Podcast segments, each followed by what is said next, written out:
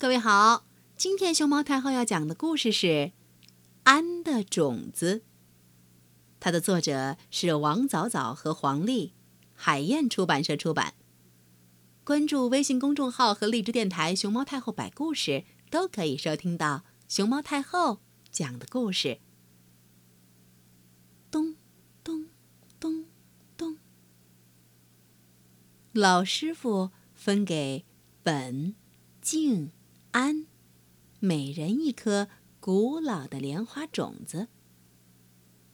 这是几千年前的莲花种子，非常珍贵。你们去把它种出来吧。三个小和尚都拿到了种子。我要第一个种出来。本想着。怎么样才能种出来呢？静想。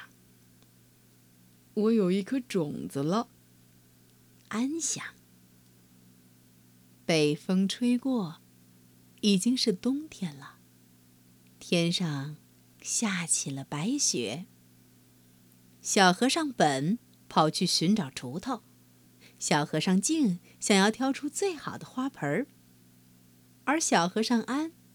则把种子装进小布袋里，挂在自己胸前。小和尚不怕下雪天，外头天寒地冻，自己扛了把锄头，就到土地里去挖了个坑，然后把种子小心翼翼地埋在雪地里。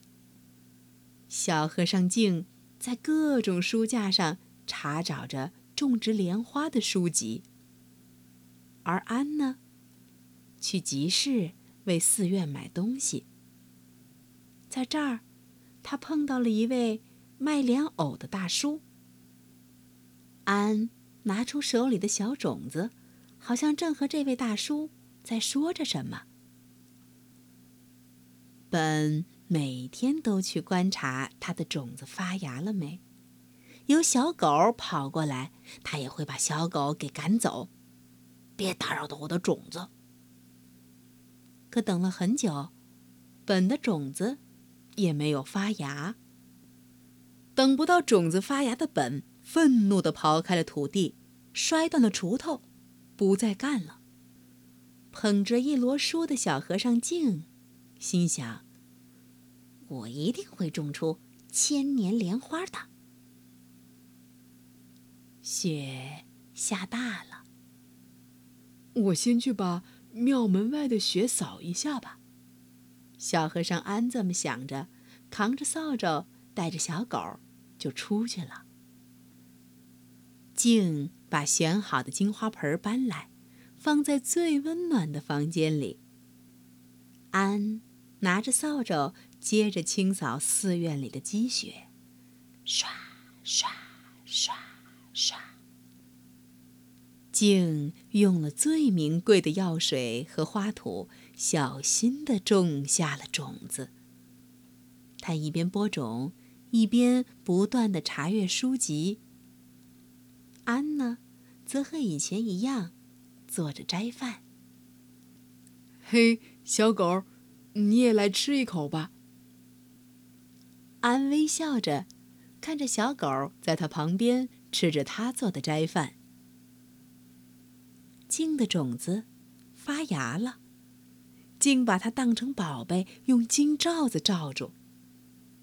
清晨，安又早早的去挑水了。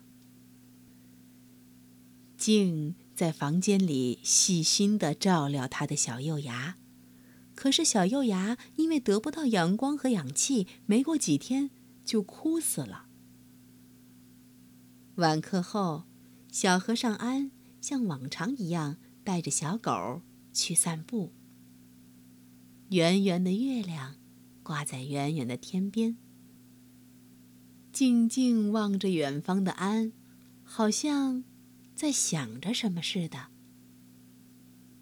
当当当当，春天来了，在池塘的一角，小和尚安种下了种子。